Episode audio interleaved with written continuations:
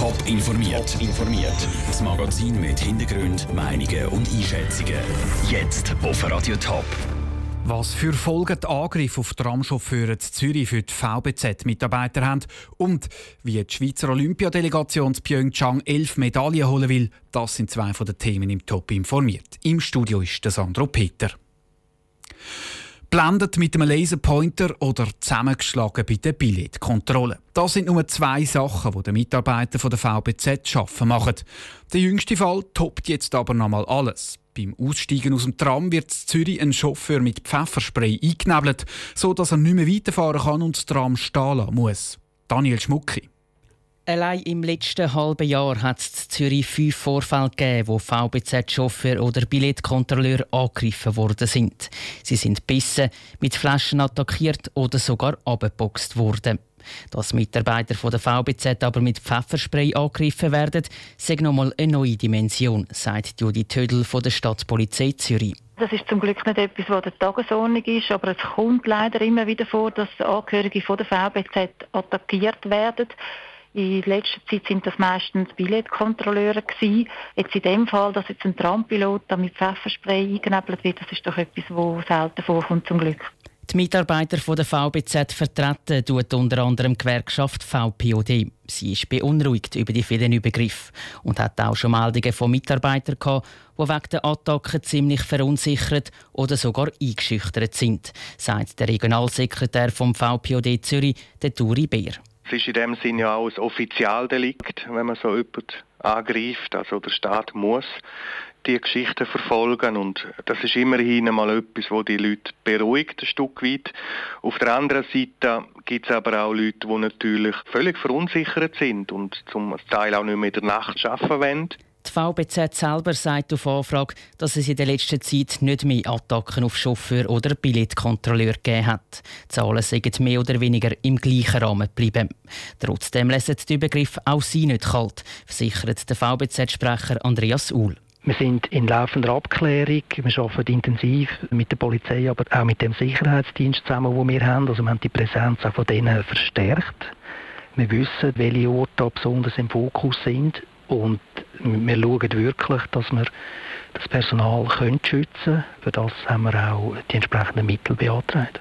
Ob nebst der Videoüberwachung in den Bussen und Tram auch noch neue zusätzliche Massnahmen geprüft oder schon getroffen worden sind, hat VBZ nicht sagen. Das war ein Beitrag von Daniel Schmucki. Wie viel Übergriff auf VBZ-Mitarbeiter das es gegeben hat letztes Jahr, ist nicht klar. Die neueste Kriminalstatistik ist noch nicht draussen. Über 170 Athletinnen und Athleten reisen für die Schweiz an die Olympischen Spiele auf Südkorea. Das ist die grösste Delegation, die Swiss Olympic je an Winterspiel geschickt hat. Und von dieser Rekorddelegation wird einiges erwartet. Es soll mindestens gleich viele Schweizer Medaillen geben wie vor vier Jahren bei den Spielen Sochi, nämlich elf. Dave Burkhardt. 11 plus. Das Ziel hat der Chef der Schweizer Olympiamission, der Ralf Stöckli, für Pyeongchang herausgegeben. Das heisst, Dario Colonia, Wendy Holdner, Juri Podlatschikow und Co. sollen im Minimum gleich erfolgreich sein wie bei den letzten Spielen in Russland. Lieber wäre Swiss Olympics Korea aber natürlich noch erfolgreicher.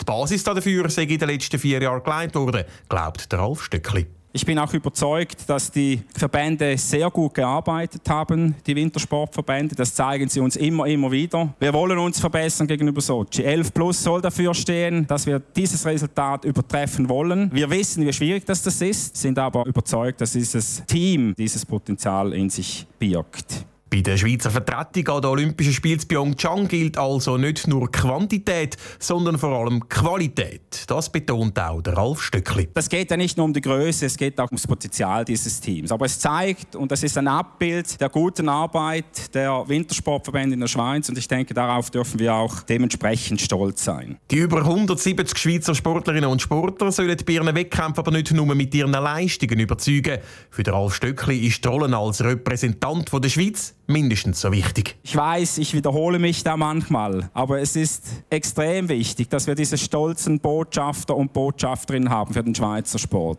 Die, die Inspiration sind für die nächste Generation, dass sie mit der gleichen Leidenschaft die Sportart betreiben und irgendwann dann wir neue Olympioniken haben, die die Schweiz vertreten. Jetzt soll aber zuerst mal die Olympiageneration 2018 überzeugen. Laut Ralf Stöckli ist Korea alles parat für das Spiel. Er selber reist morgen ab auf Pyeongchang. Die ersten Schweizer Athletinnen und Athleten werden dann ab dem Donnerstag im Olympischen Dorf erwartet. Der Beitrag von Dave Burkhardt. Eröffnet werden die Olympischen Spiele in Pyeongchang am Freitag, 9. Februar. Die ersten Medaillenentscheidungen fallen dann ab dem Samstag.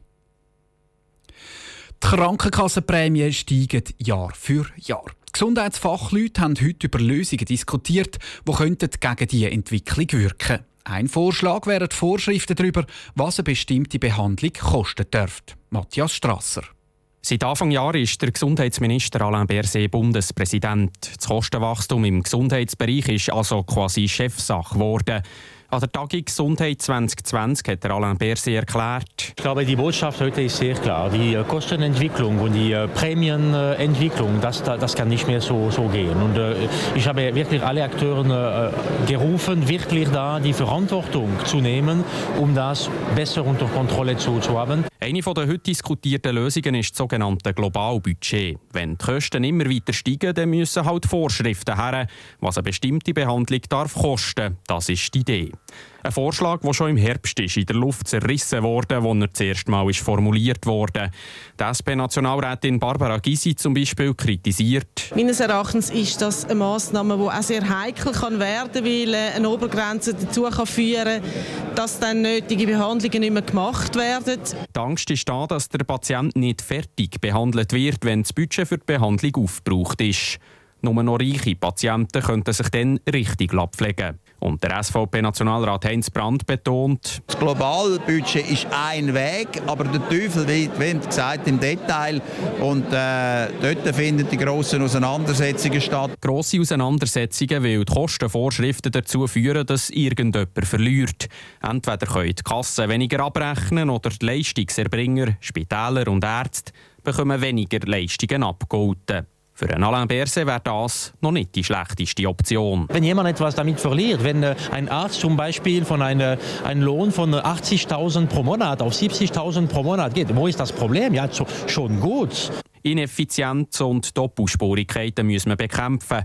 Es hat ordentlich Speck im Gesundheitssystem, wo man wegschneiden kann. Das ist die Botschaft. Der Alain Berset stützt sich auf Erfahrungen in einzelnen Kantonen, die so Globalbudget schon kennen. Es funktioniert ohne Begrenzung des Zugangs für Patientinnen und Patienten.